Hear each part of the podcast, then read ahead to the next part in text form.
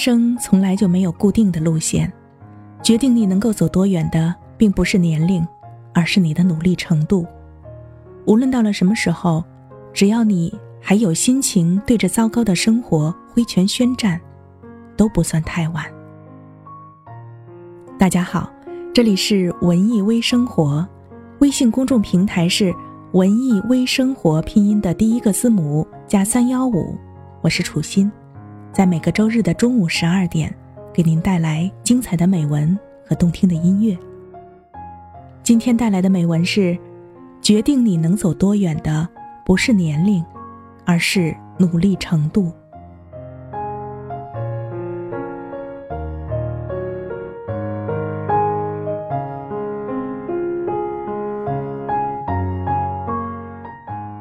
第一次见到苏婉的时候。他正准备去一家广告公司入职。苏婉大学毕业以后，就去了一家大型国企，地处偏远的开发区，几乎与世隔绝。他的职位虽然是文员，每天进了办公室也要穿上灰蓝的制服。他谈过两次乏善可陈的恋爱，最后都不了了之。周围的同事大多成家立业。每天的谈资不是育儿经，就是给他介绍对象。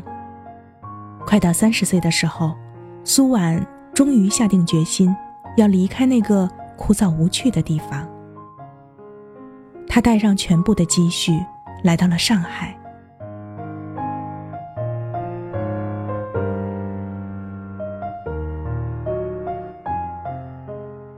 三十岁，这是一个让许多人。都恐惧不已的一个数字。三十岁意味着青春的彻底结束，人生逐渐稳定，开始丧失许多可能性。而苏婉，却把这当做一个开始。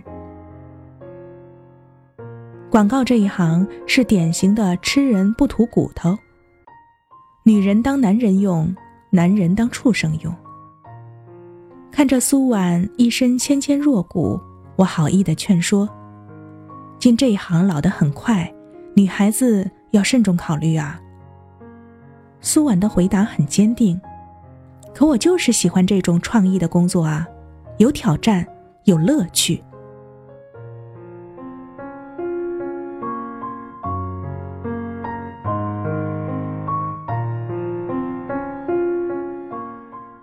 不知道是不是受到时尚电影的蛊惑？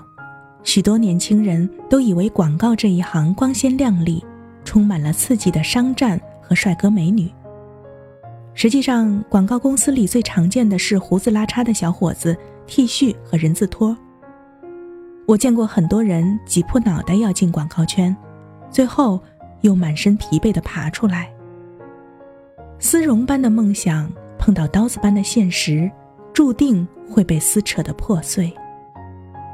许多人因此半途放弃，折羽而归。我想，苏婉或许也会如此。初到上海，他便向各个大大小小的广告公司投简历，履历写的也诚恳，却未必有人细读。面试的时候，他们劈头就问：“你这个大学在哪儿啊？怎么没有听说过呢？”毕业后在工厂待了五年，做的是资料整理。对我们来说，这份履历表还不如一张白纸。现在的广告业竞争很激烈，公司里都是大学刚刚毕业的学生，很少有你这个岁数的新人。所以，好在这些年以来，苏婉一直没有放弃写作，她的文章为她获得了不少面试的机会。最后，终于有一个 HR 肯松口。苏小姐，我们公司对文案的要求还是比较高的，没有相关经验肯定无法胜任。不过，以你的年纪做实习生，恐怕也不太合适吧？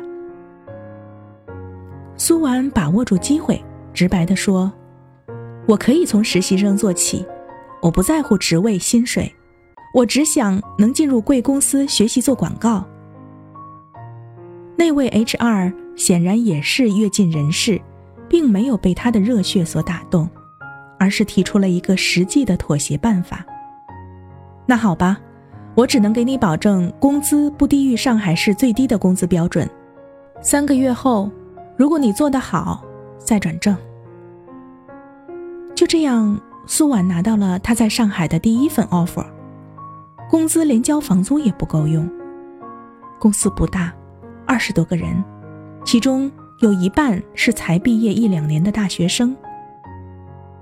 这样的小公司在上海不计其数。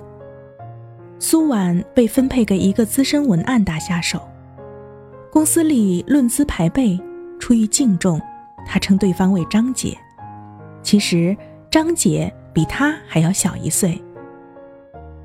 苏婉仿佛又回到了高中时期，他制定了一个计划表贴在墙上，安排好每天的行程和学习任务。一天结束的时候。他还要为当天的完成进度打分，进行自我检讨。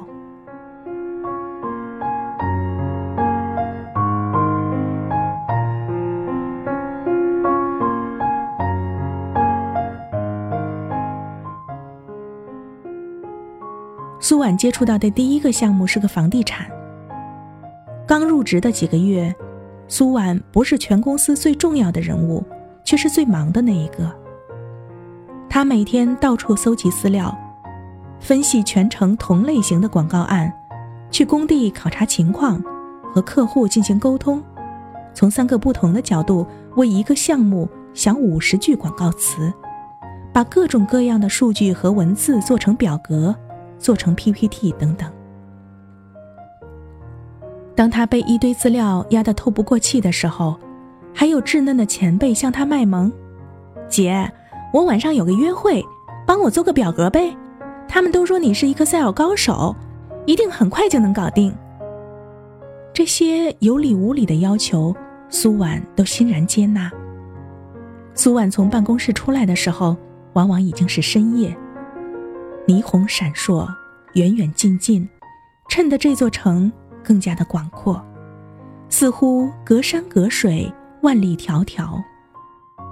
他猛地一呼气，露气湿润，夹杂着不知名花草的香气。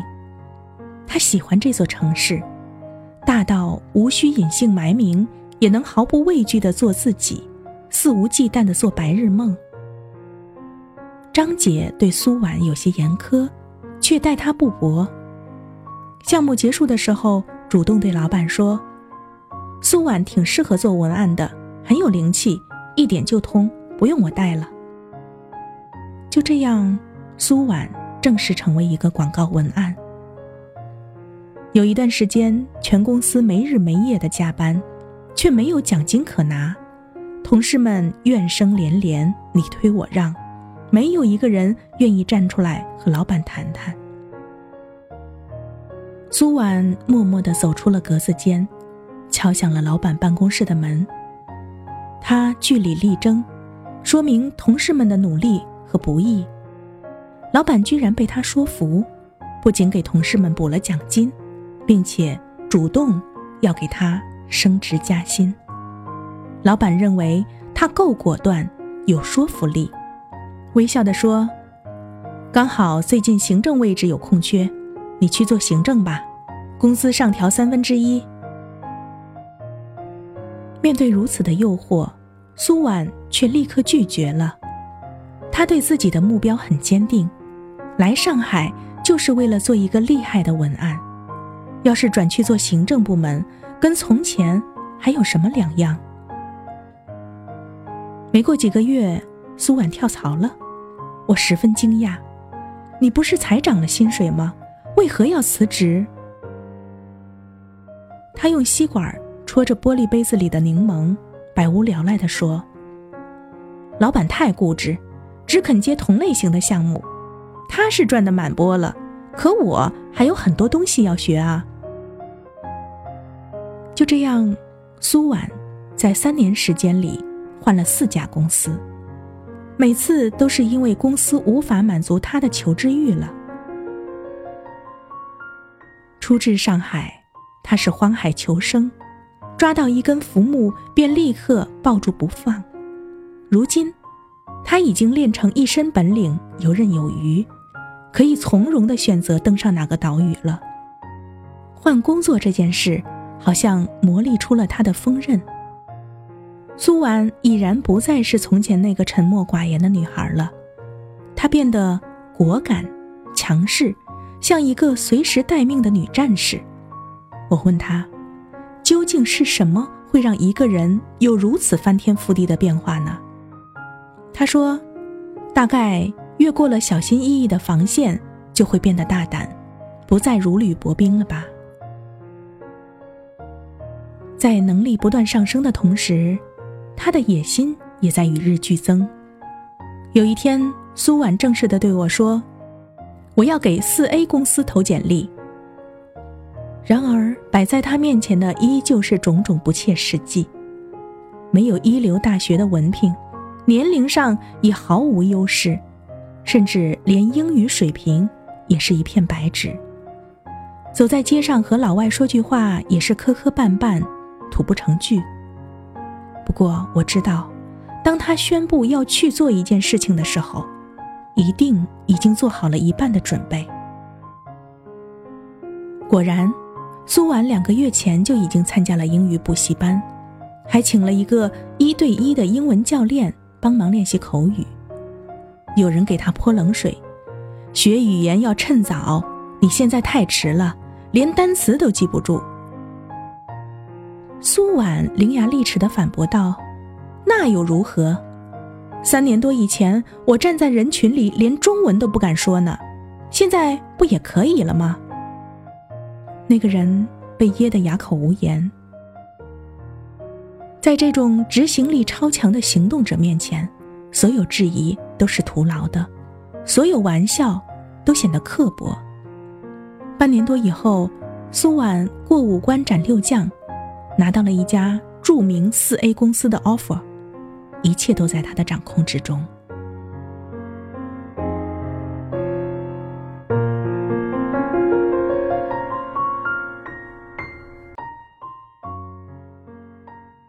目标明确的人会比别人走得更快，他们是一心一意在自己的星系里运行的星星，只顾发光发亮，永远不会偏离自己的轨道。